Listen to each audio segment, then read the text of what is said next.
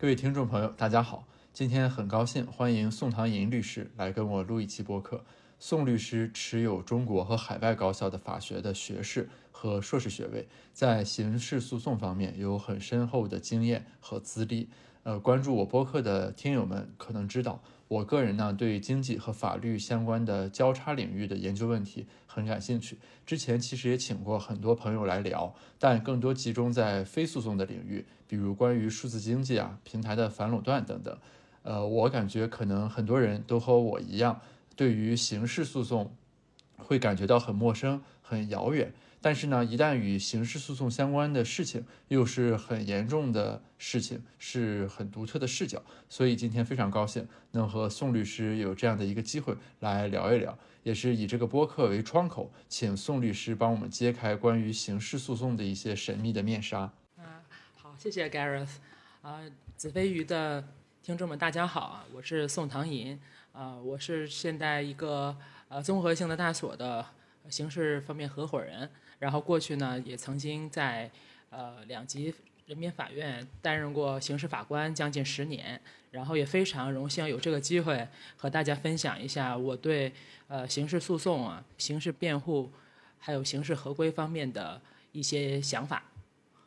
哦，所以您之前是先做过法官，然后后来做的律师？对对，然后我在这个。呃，另外还有一部分的经历是是在这个海外从事过像反洗钱，还有联合国做过反禁毒方面的一些经历吧。总而言之，是在形式上面还是比较感兴趣的啊。好，那今天可以多请教一些问题啊。这个咱就从源头说起吧。其实，呃，我我有一些粗浅的理解，比如说咱是分为什么刑事、民事和行政三大诉讼的呃这个体系。呃，就是我们从大的基本面上来说，这个刑事诉讼，呃，它会有一些什么特殊的地方吗？比如说，呃，行政诉讼它就一定要是民告官，被诉方是政府，对吧？刑事诉讼是不是它一定要是检察院来作为公诉提起诉讼？它一定要涉及到哪些事由才能使得一个案件成为呃刑事诉讼的案件呢？就是先请您给我们总体介绍一下。啊，是的，这个刑事案件的话，其实顾名思义啊，就是“刑”这个字本身。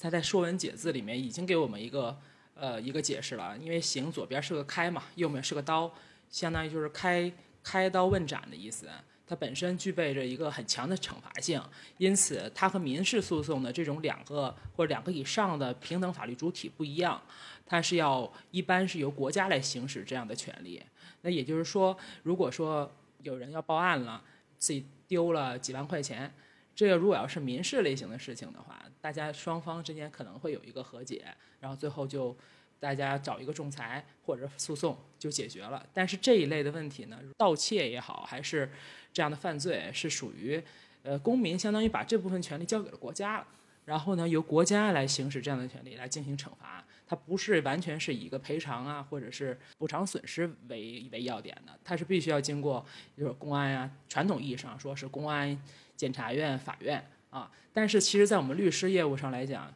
现在的形式呢，也已经有一个比较广义上的意义了。就比如说，我们现在有一些刑事合规不起诉，那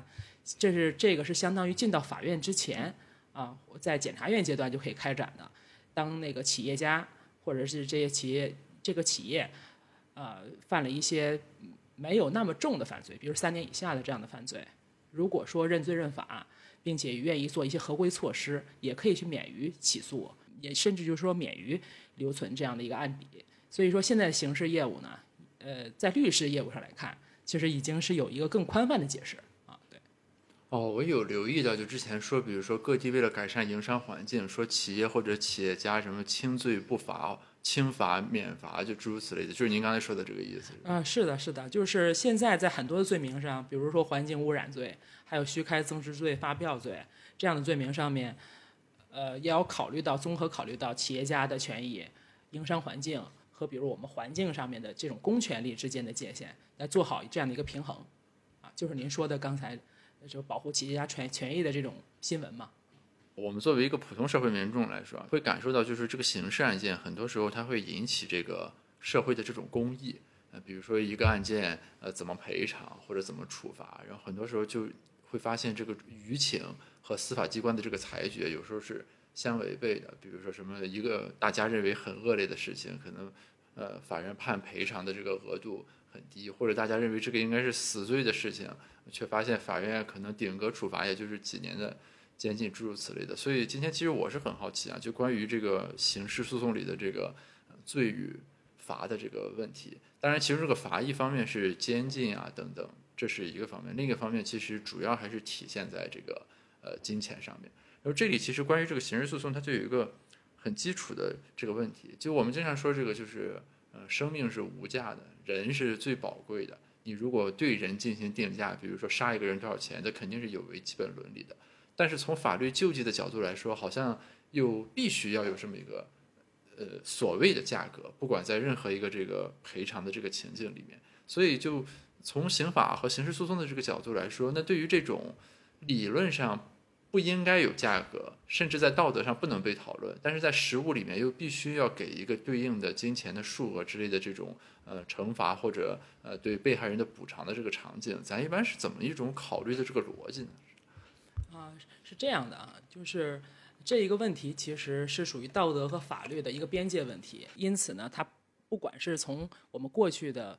中国古代社会上的法治，还是说到西方的现在对这个问题的讨论。其实也乃至于我们现行的法律制度，这在这个问题上是一定会引发大家关于道德和法律之间的这个模糊地带的讨论的。其实呢，作为一个法官来讲，我在过去的就是审判经验当中，其实比较内心里面，呃，尝试去维持两个基本的原则，就是第一个问题是同命争取同价，啊，就是我们说同命同价，这是老百姓心中的一个朴素的理解。第二个问题就是一命要顶一命，就比如说吧，就是如果说现在有一个人被杀，三个人杀了他，通常来讲，我们是不愿意去判处三个人死刑的，那就相当于三命抵一命。这个在朴素的意义上，就是这个价格上来看，好像说这我们我们打引号的价格上来看是不太公平的。那同命同价这一点呢？其实也是，呃，我们最高院也好，还是法学家来来理解这个问题，说争取要达到这个程度。但是实践当中呢，确实是有这样的一些讨论。就比如说吧，我们现在以交通肇事罪为例，我们要最后如果撞死一个人，要要付这个呃死亡赔偿金。嗯。我们姑且认为这个死亡赔偿金和这个被抚养人的这个费用等等的将来要给被害人赔偿的这部分钱，姑且认为它就是算是人命的对价吧。当然，我们我们尽量不去这么理解哈。从这个道德上面，那从这样的对价来看，以死亡赔偿金的标准是什么呢？是按照上一年度的城镇或者农村人口的可得收入，然后乘以二十二十年，算上二十年来计算这个死亡赔偿金的标准。哦，不是以死去的这个人的收入来算。呃，对，是以按照城镇收入，他的户籍所在地的这个城镇收入。或如果他是农村户籍，按照农村的这个可得收入，但是呢，现在就存在一个问题。然后如果说超过了六十岁，那每增长一年少一年，比如六十一岁十九乘以十九，六十二岁乘以十八，到了七十五岁以上，通通按照五年来算。那这个其实就衍生出两个问题，比如说吧，二零二二年北京的城镇的可得收入大概是八万四千多元，但是呢，像贵州只有四万多元。那其实这样理解的话。如果说在北京现在撞死一个人，普通来讲赔偿可能达到一百六十多万，但到贵州的话就八八十多万了。然后同样的，在农村的话也一定是相对比城镇低的，这就是我们所所说的城乡二元的差异啊。嗯。然后呢，如果说六十岁，那我们现在是不是理解为老人的命没有年轻人的命值钱呢？嗯啊，所以说在大家如果不理解这个学说背后的话，肯定是会产生一些。内心的一些犹疑的，就他和人朴素的正义感认知是有分歧的，是有分歧的。但是呢，其实这个问题上，那么我们是普遍中国是采取的是说继承这个继承说，那就是未来他要产生的这个收益，现在人死了没有这样的收益来补偿给家属，就相当于他来代替这笔款项是代替他的存活来将来未来给他家属的。就比如说，他还有一笔是抚养金嘛？抚养人按照就是这个被抚养人的年龄，比如到了十八岁，然后还差多少年，乘以什么呢？乘以城镇人口的平均的消消费，啊，消费成本。然后比如两万多，呃，比如四万多吧，在北京，然后乘以这个他剩下的这个年数。其实本质上，它相当于我们可以理解为替死去的人承担义务，就这个费用，这样可能大家心中的更好理解一点。但确实是在这个问题上一定是存在差异的，因此呢，我们在判决的过程中，其实呃在判决之前也往往会做一个调解，啊，那就是大家根据被告人的经济能力和结合一下被害人的这个呃家庭情况，大家做上一个调解，来来判定就是将来要赔偿多少嘛。这里我有个问题比较好奇啊，因为民事的调解其实我比较容易理解，咱俩有个纠纷，如果咱俩在这个问题上达成一致了，就可能呃不通过这个司法的这个渠道来解决这个问题了，对吧？等等，这个形式上，那么比如说这个罪名以及相应的这个赔偿义务等等，这不应该就是有什么罪行法定原则？就我看那个罗翔老师讲的，这里面有这个调解的空间和余地吗？就是那撞死一个人应该赔多少钱，诸如此类的。这里面的调解是指说我愿意多赔一些钱，然后呢，这个被害人这一方能够给予一些谅解之类的，还是说怎么样？就这个形式的调解是个什么概念？形式的调解的话，其实，在呃，比如说交通肇事罪，还有故意伤人、故意杀人这样的一些犯罪当中，其实是有一个所谓的刑事附带民事的这样的一个程序，被害人可以参与诉讼来的。这也就是给了双方一个调解的一个机会。对这个物质损失，我们把人命这个损失也列列为到一个物质上的赔偿嘛，就是这个过程中进行一个呃刑事附带民事的诉讼。那这个部分里面呢，其实本质上一个呢是给这个所谓的被告人一个机会，来承担一下他在道德上的一个义务，就是悔罪悔过之心啊，通过这个。经济赔偿来表达自己这种歉意。嗯，另外一个程度上呢，就是让被害人能有一个机会获得最大限度上的赔偿。但是相对应而言的话，被告人这块儿他就要有一个出谅解书，赔偿视之为是一个悔罪表现，然后得到了家属的赔偿，视之为这个双方的损害一定程度上得到了一定的缓解，也就是我们说的危害后果得到了一定的缓解。那他比如说我们现在这个普通的交通肇事的话。那一般会三年有期徒刑，那在三年以下就可以考虑他他适用缓刑，也就是通常理解上的所谓的不用进监狱了，不用受监禁了。那对于很多的被告人来讲，他肯定是一个巨大的诱惑了，就免于刑事之灾。那他可能会赔偿出，如果他家庭条件好的话，可能会赔偿出更高的数额。比如说之前这个玛莎拉蒂的撞人事件，啊，那这个车主他相对的。他的经济条件比较好，然后呢，被害人也大概了解到他的经济条件，且还激起了民愤。那在传说之中哈，他赔偿了两千六百多万，当然是被辟谣了哈。但只不过说这个问题在我们现实生活中和我的日常的审判的过去的经历当中，那是经常出现的啊。就是被告人如果说经济条件非常好，可能被害人也会也会对这个期待会更高一些。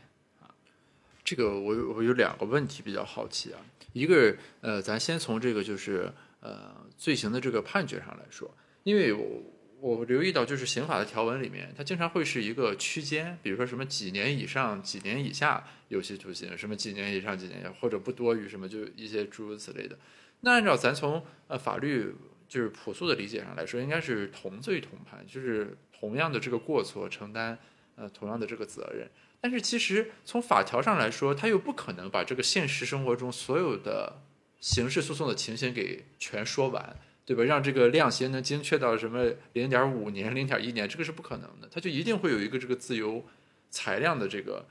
区间。正好您是自己做过法官的，我就比较好奇，那那等于比如说什么三年以上、五年以下做这个自由裁量的时候，全中国的这个法官们。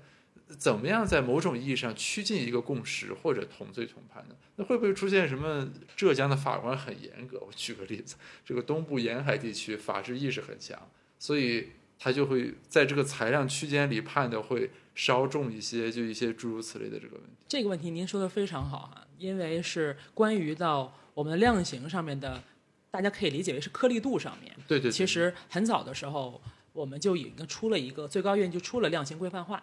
但是这个量刑规范化呢，每一个地方都会出一个细则。但是呢，确实是有一个问题的，就是，呃，每一个地区之间难免会有一些差异。嗯。就比如说，在江苏，你出现一个经济型的犯罪，和在贵州出现的经济型犯罪，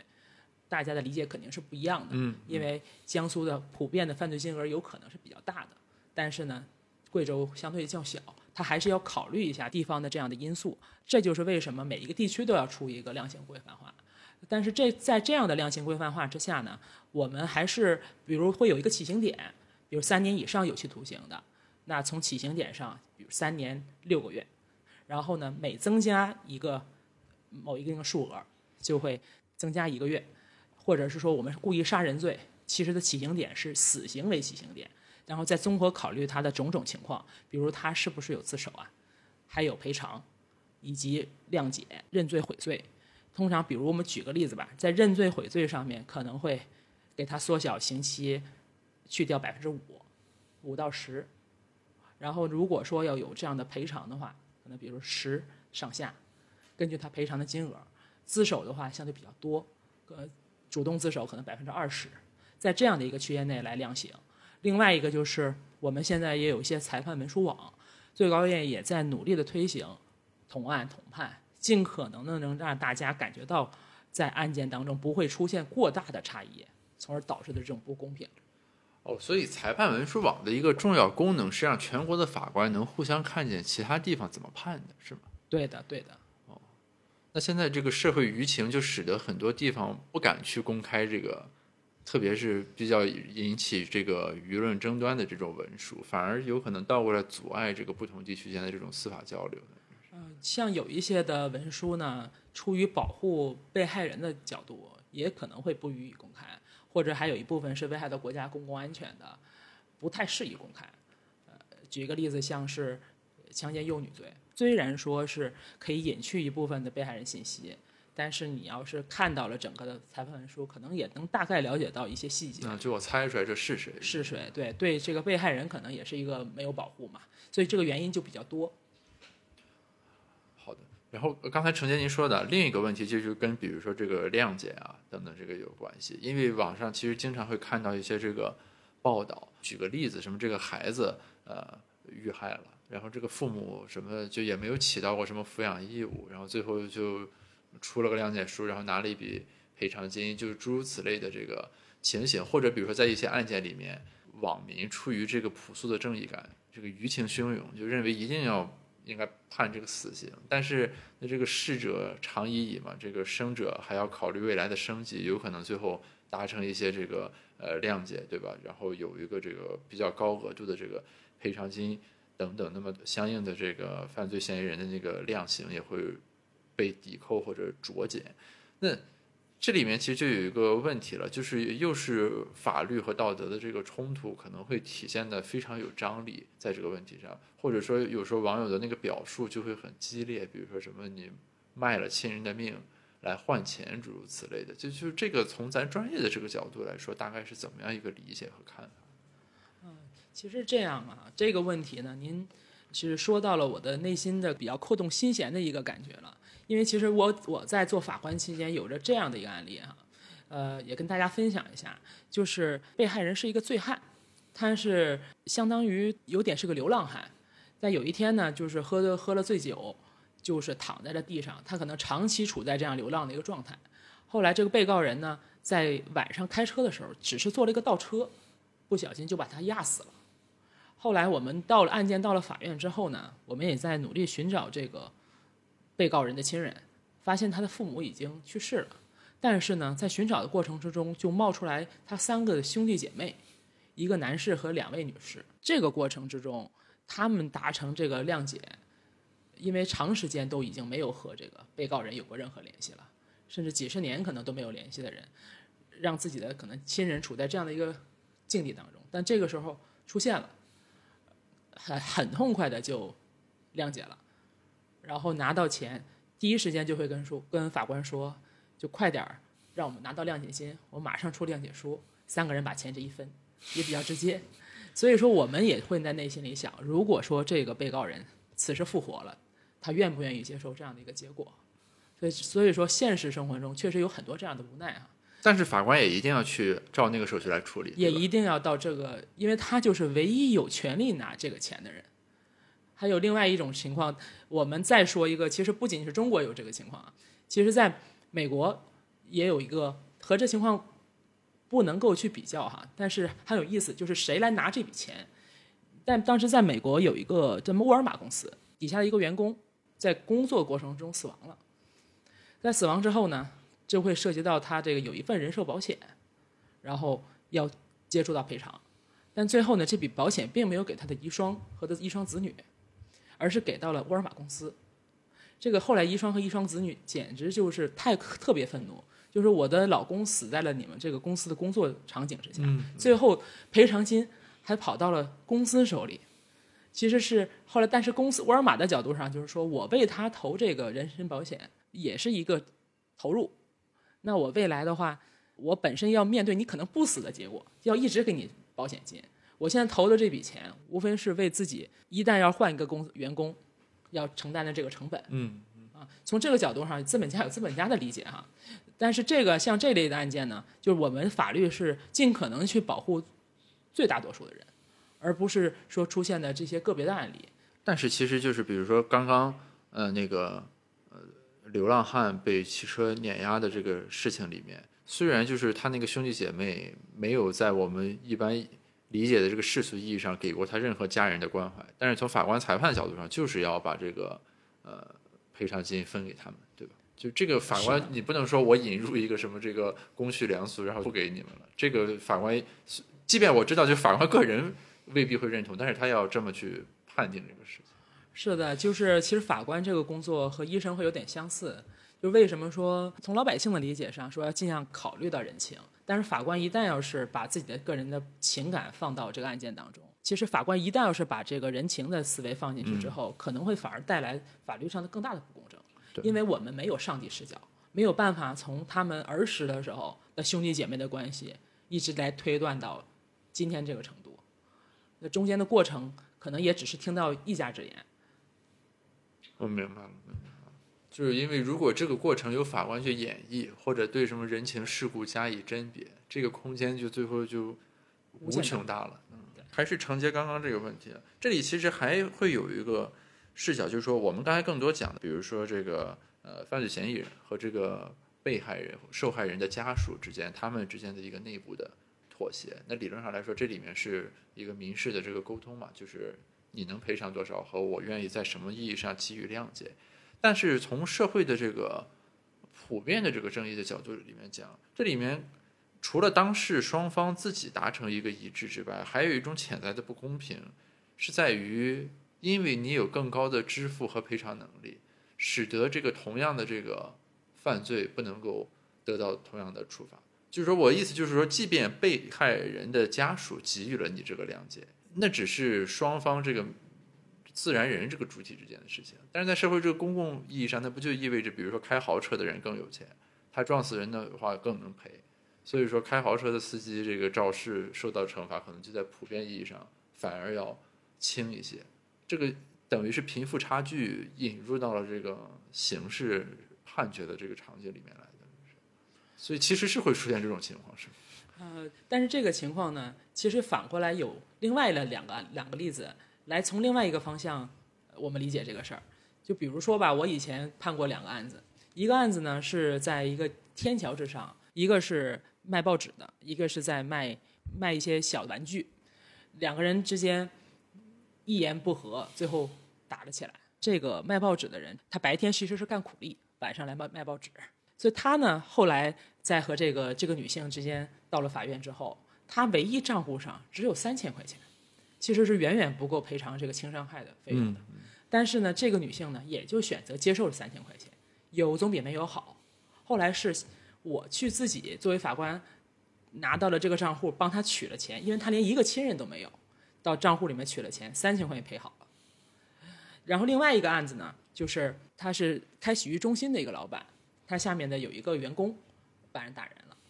当天也是比较传奇的是呢，其实只是一个轻伤害。有一定的伤口，医药费大概花了五千五千多块钱，但是等到被害人到了之后，他张口就要了四十万，于我来听是非常的震惊的。我说这个钱恐怕被告人不能赔，但是这个被害人就说你放心，他肯定会赔。后来我问了被告人之后，四十万他也就拿出来了。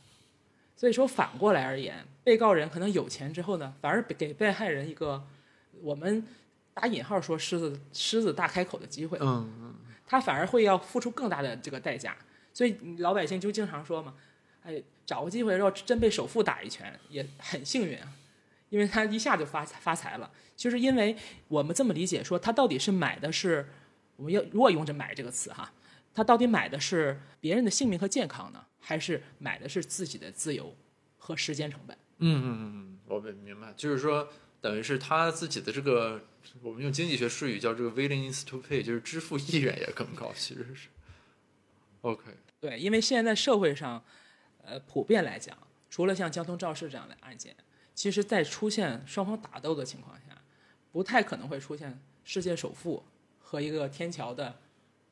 卖报纸的人之间产生的争斗的。相对而言，彼此之间会自然而然的形成像有点像市市场经济一样的自然的调解，把这件事情给归于在双方来看到尽可能是公平的这样的一个结果。嗯嗯嗯，就相当于说你要钱还是要人。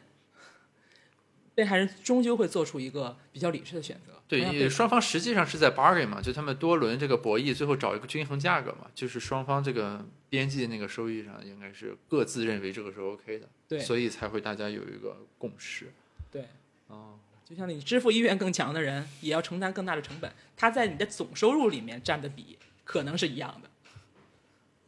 这个其实是那个，因为经济学里面现在，比如说它有那个犯罪经济学或者法律经济学。呃，经济学的视角其实就是在以一个激励的体系去看待刑事的这种处罚的这个思路。所以，比如说现在社会上经常大家有观点，就会认为就这个事情就要判死刑。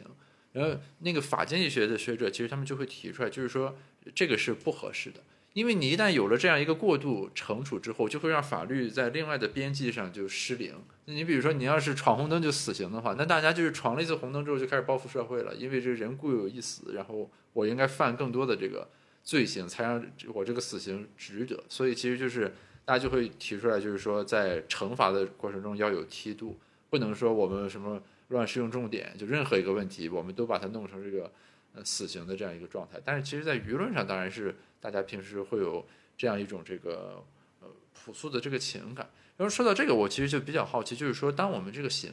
法，比如说，嗯，不管是在它执行的过程中，还是制定的过程中，在制定这个惩罚的梯度或者说这个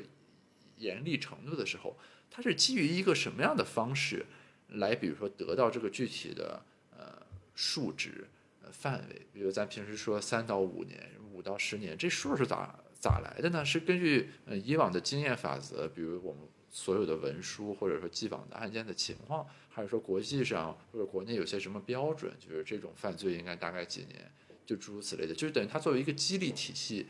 是怎么形成的？因为从市场的角度来说，其实平时的价格体系我们很好理解，什么一颗白菜多少钱，这个市场里面就形成这样一个价格了。你如果想扭曲这个价格，那就会出现各种问题，最后会回到这个均衡界。但是法律它好像就不是这么一个市场均衡产生的这个逻辑，那它里面的这些数啊，什么具体的这个值都是怎么形成的？嗯，我想我们的刑法其实相对而言有据可循的是从七九年的刑法，毕竟说改革开放之后出现的刑法，我们综合来判定的话，对于我们普遍意义上的一些刑事犯罪，比如说我们传说中摩西十诫哈当中普遍做到的就是杀盗。这样的这样的一个罪行，其实相对而言，我们是在世界各各国之间还是有一个普遍的标准，嗯，对吧？比如说，残忍是残忍的方法杀害那个相相杀害一个人，那要判处死刑啊，或者是呃有死缓这个情况。但是对于有一些的犯罪的话呢，还相对比较新。我现在理解，其实这也是一个值得大家讨论的问题，嗯嗯，尤其是和法经济学相结合的问题。呃，我们举一个比较新的罪名。是环境污染罪，这个的罪名对我们来讲比较新，七九年刑法没有这个罪名，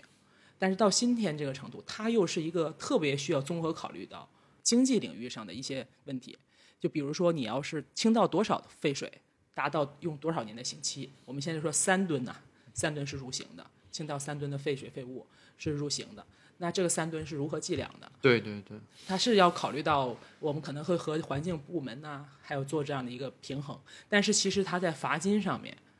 呃，我现在理解，当然我们前期是会要做一个充分调研，立法的时候的调研。但是其实它的颗粒度是可以更细的。这个部分我不知道哈，在我们做这样的立法的过程之中的法经济学家的参与度有达到多少？是环境专家的方面的学者，我们做这样的调研的颗粒度达到什么程度？但从目前上来看的话呢，呃，个人认为还是可以颗粒度更细的。就比如说，呃，怎么去平衡职工权益？嗯嗯，和这个被污染的环境的使用者的权益，还怎么去平衡经济上的营商环境和环境权益的这样的平衡？嗯嗯，还有如何去平衡就纳税的这个税收上面的收入和这个环境受到污染之后产生的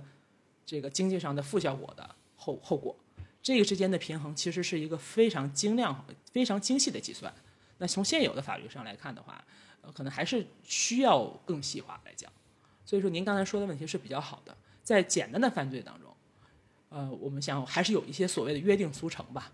啊，这样的延续，我们会细微的做做出调整。但是呢，在一些很新的犯罪，经济问题就是牵涉的经济的领域的内容比较多的部分，还是需要更加细化的颗粒度的。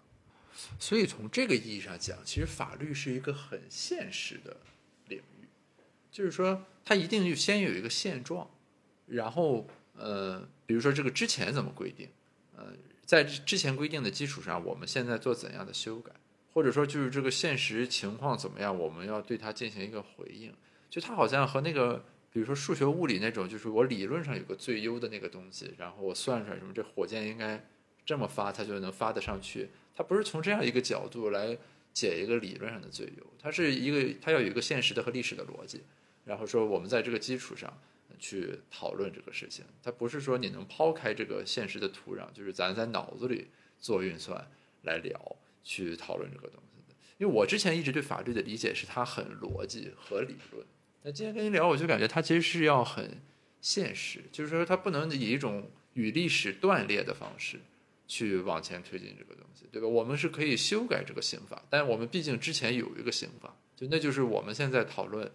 往后怎么走的时候的一个基础的东西，而不是说我们抛抛开那个做个什么理想中的刑法，然后直接把这个理想中的刑法立一个法，它不是这样一个从理论最优推出来的逻辑，更多是从现实出发去逐步优化它的一个逻辑。对的，我觉得您理解的是比较准确的。就是我们经常说法律是最低限度的道德，但问题在于什么是最低限度的道德？是像边沁的这个功利主义算是最低限度的道德，还是我们儒家的思想是最低限度的道德？它在每一个时期一定是会有不同的答案的。嗯嗯嗯。说到这儿，就之前有一个案件，可能很多听众都会关注到，就是应该是哈尔滨还是哪里，就是他那个楼进行改造，然后破坏了这个楼体结构，就使得所有这个。呃，这栋楼里的这个房主的权益都受到了损失。然后你虽然可以对这个做出这个改动的人进行这个什么立案调查，因为他破坏建筑物的呃结构，影响公共安全等等，但是他其实没有这个赔付能力。然后当时就引发了这个热议，因为一方面就是说等于大家嗯从房主的角度来说，什么辛辛苦苦攒一辈子钱买个房子，结果现在这个楼变成了危楼。但另一方面，就是网友也会提出来说，嗯，那当事人赔不了。如果地方财政，呃，政府来兜这个底，那又动的是纳税人的钱。但其实纳税人并不对这个事情承担什么这种义务。我我不知道，就是有点类似于这种两难的这种境地。就一方面从呃受到伤害的这个主体来讲，那当然你要给他一补偿，否则的话那是无妄之灾。但是这个主体又不具备这种这个赔偿的能力。这种情况下，咱一般是会遵循一个什么样的逻辑来进行这个设计呢？这个是在刑法里面有规定的嘛？比如说什么时候国家可以把这个锅接走，什么时候就没有办法，那就 被害人这个自认倒霉了，就是。那对这个问题的话，我想理解，它是它是相相当于牵扯到三部分的法律，一个是民事，然后是刑事，再就是行政法。其实从国家来承担这个。赔偿的，我想是古今也好，是还是中外来讲，都没有这样的，就是都不太合适。嗯嗯，对，因为确实像您说的，首先国家在这里面，国家赔偿，国家到底做错了什么？然后另外是纳税人的钱，所以说如果真的有国家介入的话呢，在中国呢，它是有个特殊性，有可能它会出于维稳的考虑，啊，让国家介入来安抚一下群众。但是它又有个问题，那就是这种情况并不会只发一例。那他如果说在多发，甚至会被被有一些人恶意为之的情况下，对，那就有道德风险问题。对他还会增加地方财政的极大的这个压力。所以说呢，另外一部分就是我们说民事赔偿，原则上确实是有赔偿主体的，不管是说这个呃影响这个墙体结构的人、装修工人啊，还有这个房主，还有房的呃房的租客啊，另外就是呃甚至物业可能要共同可以承担这个责任。但是像哈尔滨这样的案子的话，呃这个楼体但是它要是墙体要受到破坏，那可能是数亿数亿元的这样的赔损失，可能这四方主体也很难很难去完成哈。其实比较有参考意义的上面的一个考虑是，美国有过类似的情况，就是危楼倒塌造成的人身损害和死亡，我应该是加州还是某个地方吧，它就是导致了上百人的死亡在危楼，最后赔偿了十亿美元。这十亿美元是由谁来承担的呢？是由保险公司来承担的，进行了一场集体诉讼，来由保险保险公司承担。那当时得投了保险才行。对，其实美国这就相当于美国的开发商在建楼的时候都会有这笔保险，但是这个问题呢，可能在中国并不存在。嗯，那现在我们现在有的人说是我们房屋每一个私有主体是不是给自己的房屋做一个保险，居家险啊？但是这个保险没有几个人会真的会真的保，而且就算你保了之后，这个部分也未必是会赔偿的，可能不在可保的范围内。所以，但是呢，这个这样的案例会不会给我们这样一个启发？就是考虑这笔保险是不是要由开发商在建房的时候就考虑给他投进去，或者是说呢，可不可以由政府在我们的一些尤其是自建房上面，来由政府出资投一部分保一部分的保险？哦，我明白了。所以说，就是其实这个并不一定在一个法律框架里面去解决，而是说它可能在民政的一些这个规定或者城建什么住建部门相关的这个规定里，如果能做一种这个呃相应的规范的话，那当然这个事情可能解决不了了，因为不能事后追加保险。但是在未来，中国可能就在这方面会有一些这个新的规定，使得这种境况如果再发生的话，它能有一个解法。对，而且现在这个问题还是比较有个现实意义的。它不仅是出现在这个情况，现在很多楼也都开始逐渐老旧了，他们也都会有一些危险性。那这样的楼体，包括说我们的维修基金是不是足以承担？嗯，那这些，尤其是摩天大楼，它想再扒掉重盖的可能性其实是很低的。嗯，那后期的话，怎么样赔偿和赔付？会不会有可能保险公司或者国家在这个部分做一样一个妥妥善的安排？它可能影响到的是，不仅是这样的一个极端情况的发生哈，可能让每个老百姓都会受益。刚才说到这个保险，我就顺便问一下，因为那在小说里或者什么影视作品里经常出现，就是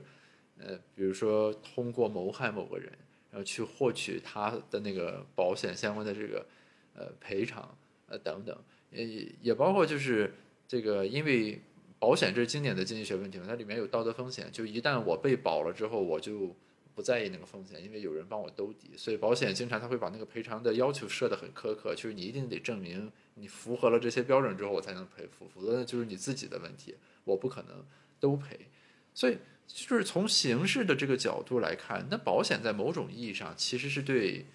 生命的一种定价和对某种犯罪的一种隐性激励，其实是。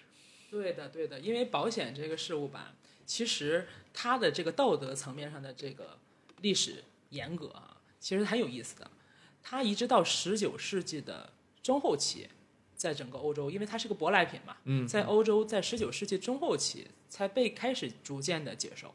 在之前的话，其实从十七世纪开始，大家都考虑过有这个东西，但是没有人同意，大家都觉得它是典型的把人命做定价的一个情况，嗯就是人寿保险，所以大家都觉得很荒谬，怎么可能有这样的东西？除了英国哈，英国是一个比较特殊的国家，它就把保险某种程度上当了一个赌博，就是有的时候船员在出海之前，哎，可能会有人最开始是在小酒馆里面给船下注，说这个船会不会会不会沉没，一开始是给自己的船，到后来开始赌别人的命和别人的船。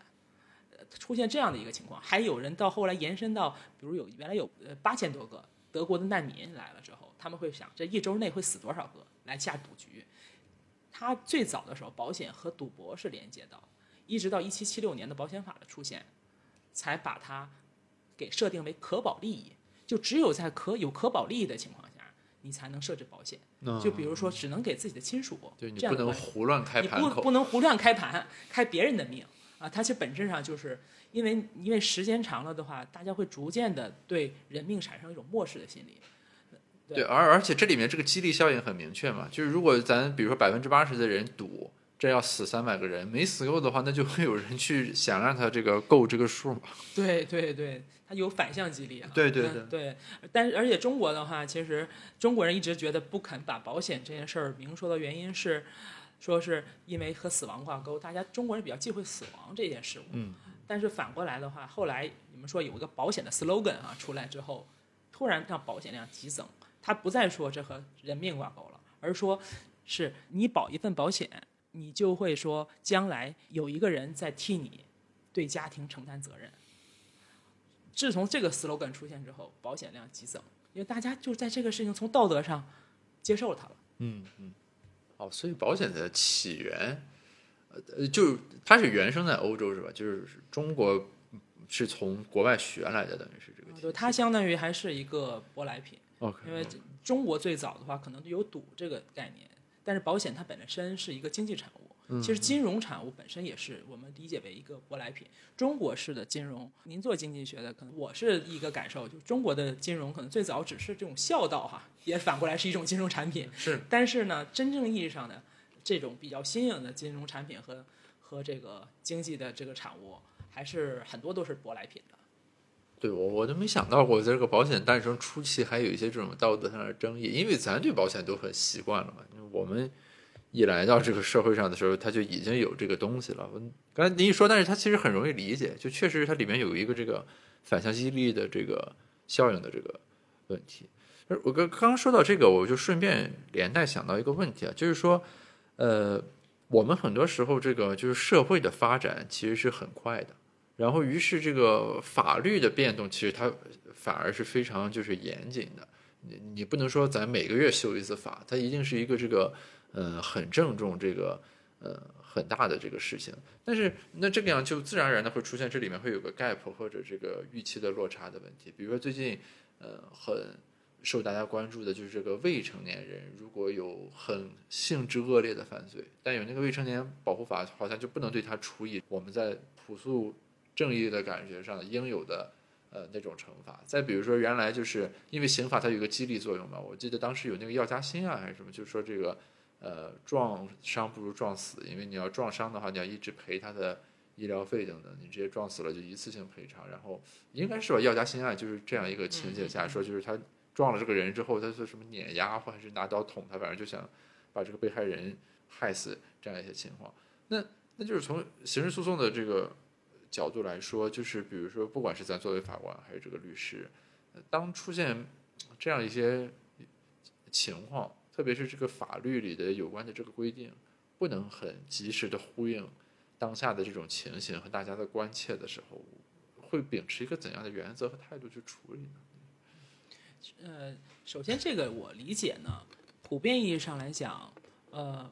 我们比如说对未成年这个问题也好，还是对这个像药家鑫这样的，就是怎么说撞是撞死还是撞伤这个这样的一个争议，其实从法律人的角度上来讲，他理解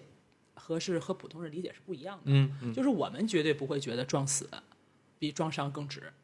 为什么？因为我们在算经济账的时候呢，会看到，你看撞死是看起来成本是有一个固定的，但问题在于你撞伤之后。虽然说未来会有一个不同的呃，不停会有医药费呀、护理费这样的一笔经济账，但是在撞人的过程之中，如果你撞没有撞死的时候，还存在你可能当时他只是一个轻伤，嗯嗯，那这样的话，就他的整个的经济费用并不见得会比撞死更多，这是一种可能。另外一个就是现在都有天眼和监控录像，那你在撞的过程中是否有碾压，他直接就会把一个交通肇事给转成一个故意杀人，没有人会想因为这个原因而不想花钱。要选择让自己死刑吧，嗯嗯，对，所以说从一个法律人的角度上，这个这样的一个谣言哈，首先我们就觉得我们是不太会这么理解，撞死就比撞伤强，但是它广泛存在于民众之间，嗯，所以这就说明是我们的普法的问题了，是不是让大家真的要搞清楚来算这笔账啊？每一个人知道，如果叫药家鑫当时就知道这个道理，他肯定就不见得会选择碾压了。他算了笔错的账，他算了一笔错的账，但是随着这种玩笑越开越多。可能就是大家就真的这么认为了。另外就是说，关于这个，呃，关于这个未成年人的犯罪呃的年龄的问题，其实它虽然说是一个呃，可能说大家理解为略微滞后的一个改变啊，但事实上它是一个应该是极其谨慎的一个改变，就是比如说在故意伤人、杀人或者用残忍手段致人伤残或者死亡的情况下，把这个年龄给降到了十二岁，因为原先是十四岁嘛。嗯，那这个决定其实是一个又是社会学又是法学的问题。这里的谨慎它体现在什么上面呢？就是就是说，如果说我们把这个问题不是做一个泛泛的讨论，而是他就是我们周围的一个孩子，你看到他十二岁，他是不是真能认知到这一点？或者是如果这个问题社会学家、心理学家所有人都介入进来，尤其对儿童有个深入研究的人，那他在十二岁的时候，是不是真的认能认知到这样的恶劣性？可能有些小孩长得比较成熟，有些小孩就是很傻，还有一些小孩呢，处在一个非常糟糕的家庭环境之中，可能犯罪心理上面已经极度扭曲的这个情况。那我们要综合考虑很多的问题。其实日本在改到十二岁的时候，也是当时出现一个神户杀人案，是实在是非常恶劣，因为杀人手法很恶劣，而且这个小孩的智力程度显然是已经超过了十二岁的情况，嗯才让大家引起了这样的一个关注，从而改变了这样的一个刑法。通常来讲的话呢，我们在法官在这种没有像如此重大的这样的一个情况之下，呃，如果涉及到个案的情况下，法官会考虑到一个弹性，因为每一个审案的法官自己还是有一个呃对案情更加了解的情况。如果发现了这个情况可能会有一个显示公平，或者是说对被害人和被告人极其不公的情况，会考虑用一些其他的一些法律的技术手段，尽可能的在量刑上稍微的轻一点儿。就比如说举最明显一个例子，就是在遭受家庭暴力的妇女，嗯反过来杀人的情况，那我们要综合考虑。另外就是说，在看到自己的妻子被强奸的状态之下，非常激昂的去杀人的，像这个问题，我们法律没有办法做一个细化的，发生一件事儿就出一部法，把每个情况都讲，还包括原来的是乳母杀人案，嗯但是你最后你看，在整个的法官，即使说没有舆论的压力之下，法官尤其是三个人来共同，就是合议庭有三个人嘛，来共同做这个决定，还是会有一个相对公平的、大家能够接受的结果。这个我们两个细节问题啊，不知道这个能能不能讲。一个是就是这个合议庭，我们平时经常会提到这个名词。合议庭它是一个票决机制嘛？比如说是三个人有两个人认同某一种判决，最终就这样判决，还是说它得是一个完全一致的这个机制？就三个法官有一个不同意，咱就得再商量这个案子怎么判。就是他所谓的这个合议是种什么意义上的这个合议？嗯合议的话，就是如果说一些简单的案子啊，比如基层法院我们处理的简单的三年以下的一些案件，适用简易程序，情况也很明显，就是也很清楚。这一类的可能是由一个独任法官再加上两个人民陪审员，我们可能就能做出这个决定。通常来讲的话，法官自己有一个独任的自由裁量权，因为情况比较简单。但是呢，涉及到像二审法院也好，还是一些重大的型的案件，通常都是由三个法官来组成的。那这个三个法官之间有一个承办法官，这个承办法官一定是最开始来全程的参与这个案子，包括写一些文书啊、了解案情的人，然后他会把这个情况，在大家加上审理和阅卷的情况，会讲给其他两个法官，然后其他两个法官也会参与庭审，他的意见一定是在这里面相对比较重要的。那其他两个法官呢，在这个过程中也会产生自己的想法，所以一般情况下，合议庭内部会在这个问题上做一个比较。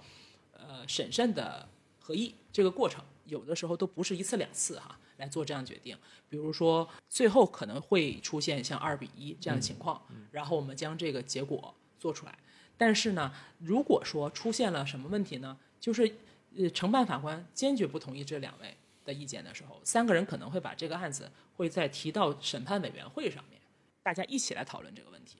然后最后做出一个相对的、相对比较呃。尽可能周全的一个结果吧。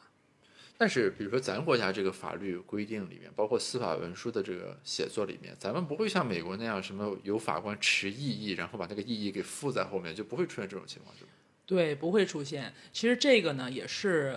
从我个人理解上，嗯、我们觉得我们可以考虑改进的一个部分。而且不仅是在这个部分哈，其实现在的因为案件量确实是很大，每一个法官，像我当时做刑事法官的时候，一年要处理三百多件案子，啊，那每天一件，将近是每天一件，而且你还双休日还还得刨掉的话，那可能就是要每天好几件了。所以在这样的一个压力之下呢，可能没有办法像美国法官这样说理这么清楚。但事实上，如果说法官在说理的部分说得更清楚一点，或者是参照像美国法这样的，把每一个法官的意见都给写在后面，透明化这个整个裁判的过程，其实是对老百姓的一个对普通公民的一次又一次普法的过程。而且其中有一些，但是个别的案件的时候，有些法官会写的，甚至把一些自己的感受都往里写进去了。那我觉得，其实我反而觉得这样的判决是很好的。啊，这这个我我不知道。比如说，这个从工作量上来说，美国的法官是要比中国法官平均意义上要轻松一些，是吗？就是呃，我是呃发现就是就是确实如此，因为我在美国的时候，呃见过就是很多法官嘛，包括我们还开过一些圆桌会议，全国全世界各地的法官都会来坐着，确实是相对于中国的法官的工作量呢。呃，是相对最多的，而且呢，法官助理也是。其实很早以前，像我们，我当时我记得我二零零八年做法官的时候，那个时候还没有助理，就相当于自己订卷，自己还要写写写编页码，然后自己审判，自己开庭，这个全程的过程的压力是很大的。但是美国法官的话，他的助理啊，他的这种就是标配呀，还有一些其他的工作。都是有很多其他人来承担的。另另外就是案件量确实没有中国法官这么大。这个和我们平时认知其实不太一样，因为我们认知里面是说，就是中国人好像就是对司法工具调用的没有那么多。就外国人是说一点事儿我就要去诉，然后把它搞成一个很大的这个事情，什么一丁点儿事儿但牵扯原则，我们就是一个重大的案件，然后大家各抒己见，什么。呃，辩论公开，还有什么乱七八糟的上诉，然后一直到最高法等等。所以我们大家观感中、印象中，好像就是中国人并不是非常频繁的调用这个法律的这个工具和司法系统作为这个解决争议的渠道。但是那个看起来好像咱还是人口基数 大一些，各种情况发生的会多一些。还还有就是程杰刚才说的那个，想问一下，一个是刚才说那个合议庭问题，另一个就是说，呃，当我们为犯罪嫌疑人辩护的时候。那一种情况下就是他是被冤枉的，这个我们要帮他证自证明清白，这个是比较容易理解的。但是如果比如说他确实犯有一定的这个罪行，但是那你站在雇佣关系的角度讲，律师是就是受雇于他要为他进行这个辩护的，这个时候这个职业道德和个人道德之间 是不是会有一种冲突呢？我知道这个问题可能比较那个小白啊，但是我从旁观者的角度来说，就你比如说如果是为贪官。或者这个贪污的罪犯，或者去辩护，或者说呃较为恶劣的这个伤人的这个案件，我我看公开报道的时候，一般他还是会有辩护人，即便他自己说我不请律师了，都要给他指定什么法律援助的律师来给他进行这个辩护。那在这个从业的场景里面，这个律师是一种什么样的心态和出发点来？不管是你开展工作还是发表辩护意见，他是一种什么想法和思路？对，这个其实您说的，呃，确实是我内心里面对这件事情也会觉得很难讲，因为呢，其实我们在看一些影视剧的时候，我就会产生这样的疑惑。嗯，那比如前两天周迅演的那个电视剧里面，他把那个自己当事人的对立方直接给送过去报案给自己的当事人了。我当时就觉得，哎，我说这个情况是可以的吗？这种这种观念的输出是没有问题的吗？但是，而且这样的影视剧还很多，嗯啊，另外就是确实也有部分的律师，因为替自己的这个被告人的这个辩护哈，呃，受到了一些呃，就是司法的一些训诫，嗯，呃，当中可能是不排除他们有一些逾越了自己的职业道德的部分哈，过度的维护了自己的当事人，从而在这个问题上可能也会触及到法律，但是总体说来的话呢。我们其实秉承的一个律师的职业道德来讲，呃，就是我们是属于一个代理人。那代理人是什么意思呢？是就如同他自己这样的一个身份。而且律师如果是在刑事案件当中，整个的刑事诉讼法其实并不是保护被害人的，也不是保护老百姓的，他是来保护被告人的。嗯嗯，对，他这刑事诉讼法是保护他的权益的，因为对面是一个强大的国家机器。对，然后这边呢是一个。虽然犯了错，但是只是一个自然人。那我们面对这样的情况下，其实是需要有一个强有力的辩护来来把这个天平给摆正的。所以我我我的个人理解，法律人的理解是显然认为是要坚定无疑的，只要不在侵犯第三者的权益的情况下，嗯是要坚定无疑的站在自己的被告人的这边的。但我我总体听下来，就是特别是呃，就是律师当然有很多种了。首先就是呃，诉讼律师相比于非诉律师而言，他要更直接的处在这个矛盾和冲突当中。然后刑事诉讼，因为它这个性质本身决定的，它又和一般什么咱俩这个合同有个纠纷又不一样。这个职业好像对这个人，我指的是律师一个自然人的角度来讲，他在各个维度上要有非常多的这种考验。或者说，就是对于这个人的心理啊，各个方面，他是要有一些这个要求的。我我我举个例子，就我刚才随便想到的，如果这个律师他共情能力过强，或者说他对于这个就是一些悲惨的这个境遇啊等等，怀有非常强烈的这种个人的情感，他可能跟他这个履职是有一定的冲突的，在某种意义上。对的，对的，就是我想是律师的他。和像医生医生一样，就是大家还是应该在社会上来遵守自己的最高的职业道德，那就是医生就是为了救人，那律师的话就是应该为当事人提供最好的辩护或者是代理。嗯、但是呢，确实也有一些像您说到了诉讼律师和非诉律师啊，就是非诉律师呢，在某一些经济环境之下，比如 IPO 律师啊、上市律师，他们会有一些签字嘛这样的问题。其实律师本身也会有一个身不由己的点。那就当事人他有很多的核心诉求，他希望能上市成功，但是呢，右右右手的话还有我们是说证监会的这些规定，合规性合规性在里面，所以确实是有有个别律师会因为签字不合适或者没有行使自己的审慎义务，呃而遭到这样的处罚，但是或者是承担赔偿责任，但我认为这个部分是没有问题的啊，嗯嗯、就是说因为律师除了有这个忠诚的代理的义务，还有个核心的是要审慎义务。啊，就是我们不能够去违反整个金融市场的秩序，来，就是只为了个人利益来来来行行使自己的所谓的律师的这个权利哈。OK，因为我昨天在知乎上看了一个问题，就是有人提问，就说共情能力强的人是不是不适合当医生？因为医生每天都在面临这个人世间最极端的这个生老病死的状态和各种家庭的这个纠纷和冲突。然后下面就有人举了各种例子。就自己亲身经历来表示说，确实如此。就是如果你共情能力太强，这个医生就不用干别的了。你每天都在为这个病人而感到感同身受，那是会影响你自己履行你作为一个医生治病救人的这个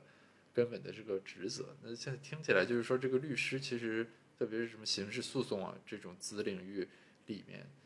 也有类似的其实这个要求吧，就是作为他的从业者要具备一些这种心理上的。精神上的这个呃特质和禀赋，你至少要能保证你正常履行律师在这个司法体系里面所应该承担的那个呃责任，对吧？嗯，对的，对的。OK，我我最后还是再请教几个东西啊，就是因为这个和经济学其实比较相关，就我们平时就就会说很多这种什么思想实验或者博弈上的这种这个呃东西，比如说电车难题啊等等等等。就是呃，经济学上其实它有很多这种讨论，因为经济学核心是你可以算，有价格等等。那在法律上去讨论这种问题的时候，不管是学理上还是实务当中，呃，大家会从一个什么角度来破这个题呢？啊，就比如说咱说个电车难题，什么搬动不搬动，就少的人还是多的人，尊重现状还是尊重多数人利益等等，在这样一个情景里面。我们从法律实务的角度来说，大家是怎么去想这个事情？嗯，对，就是这样的思想实验，其实更多的还是应用在了这个法学的学术研究上。我们在实务之中呢，呃，在展开这样的讨论是相对少的，而且我会认为，反正反而社会上的讨论也是相对少。嗯，但是它其实特别有意义。就比如以电电车难题来讲，电车难题呢，嗯，初步来讲的话，最简单的就是这个电车工人。到面左面面对一个人，右面面对五个人，就是往往哪里往往哪里撞这个问题。但是它其实要再延伸来讲的话，它还有很多的分析。就比如说这个如果不是司机，而是在远处观看的一个行人，假设就是我们本人，这个时候如果说我现在推了一个人下去，来救了剩下的五个人，那我是不是还要去推这个人？你看很多人在在选择当时撞向这这一个人的时候。但是他不会选择推这一个人，那这个问题其实就会延伸到不仅是人命的价格的问题了，嗯，还会延伸到在主观的恶性和道德层面上。这个这些内容对我们在司法上的立法，其实是很有价值的。就是大家对这件事如何理解，是主观恶性的成分在里面，还是说只是人命的价格？我们会展开更多的讨论。还有一个简单的一个案例，就是说，呃，这也是一个思想实验，就是如果说我现在此刻对一个人来实施酷刑，才能知道他把这几个被害人给放在哪里。嗯嗯，那这个情况下，我要不要对这个人实施非常残忍的酷刑？其实这个思想实验最终会导致的就是关 Guantanamo 的这样的监狱是否是合法的。嗯嗯嗯，就是美国在对待恐怖分子的时候，是不是要施以酷刑？那他这样的思想实验的讨论是很有价值的。那就是如果说这个人只是一个被害人，我到底要不要对他实施酷刑？但如果是一飞机的人呢，要不要实施酷刑？就是而且电车实验的难题的话，在在实际生活之中是有存在的。就是当时美军在和追捕塔利班的时候，当时就有四个士兵，当时是在埋伏，埋伏到就是塔利班的恐恐武装分子啊。这时候过来了，呃，一个牧羊人带着两个孩子，四个人就开始向一个犹豫，因为很确定这几个人肯定是无辜的，但是他们看见自己在埋伏，所以四个人就要内部想想做投票。其中这个回忆者他说，当时他内心里面有一个基督在告诉自己说不能杀无辜的人，所以说他投了关键的一票，因为其中有一个人是弃权了，有一个人呢是支持杀人，一个人不支持，所以他这一票最终是选择了放弃把这几个人打死。但是旋即在基本不到一个小时之后，就出现了一百多个武装分子来对他们进行扫射，他的三个战友就死亡，而过来救济的这个来救助他们的一个直升飞机上面有十六个士兵也当场都阵亡，所以他在回想这段的时候是是满怀满怀着后悔的，就是如果在倒流，他肯定不会做这样的选择。但是这个问题如果说也是类似于电车实验，那我们到底是不是要对这个无辜的人来进行扫射？非常感谢啊，聊了很多司法实务的东西，因为我觉得我我之前这个没有那么深入的了解，您同时做过法官和律师，似乎这个视野还是不同。因为之前来聊的这个法律的这个领域的朋友，更多还是就是他毕业就是进到律所里了，所以他没有就是站在这个法院审判系统的角度对这方面的这个认识。所以说，我觉得今天您提到了很多角度，就是之前朋友来聊的时候他所不具备的，所以说还是非常感谢这个宋律师来为我们分享这些内容。啊，非常感谢 Gareth。